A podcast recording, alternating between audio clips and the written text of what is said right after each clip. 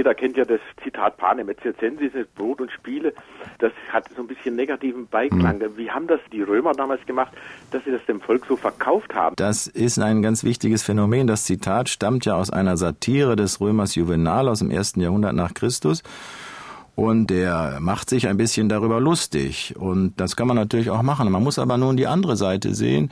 In Rom lebte eine riesige Bevölkerung, das war sicherlich über eine Million, und die unter vormodernen Bedingungen, also ohne unsere Mittel, die wir haben, zu versorgen, war ein großes Problem. Das nahm der Kaiser besonders ernst, denn wenn das nicht funktionierte, dann kriegte er ganz, ganz viel Ärger. Dann gab es Proteste und die konnte er eigentlich nicht im Griff haben mit den wenigen, relativ wenigen Truppen und Polizisten, die er in Rom hatte.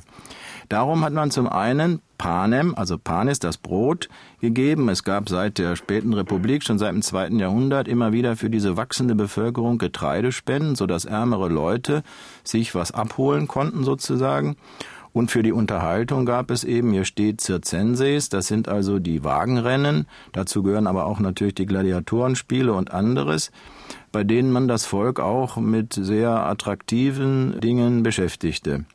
Und es waren auch viele Leute, die quasi von der Fürsorge des Kaisers oder reicher Senatoren lebten.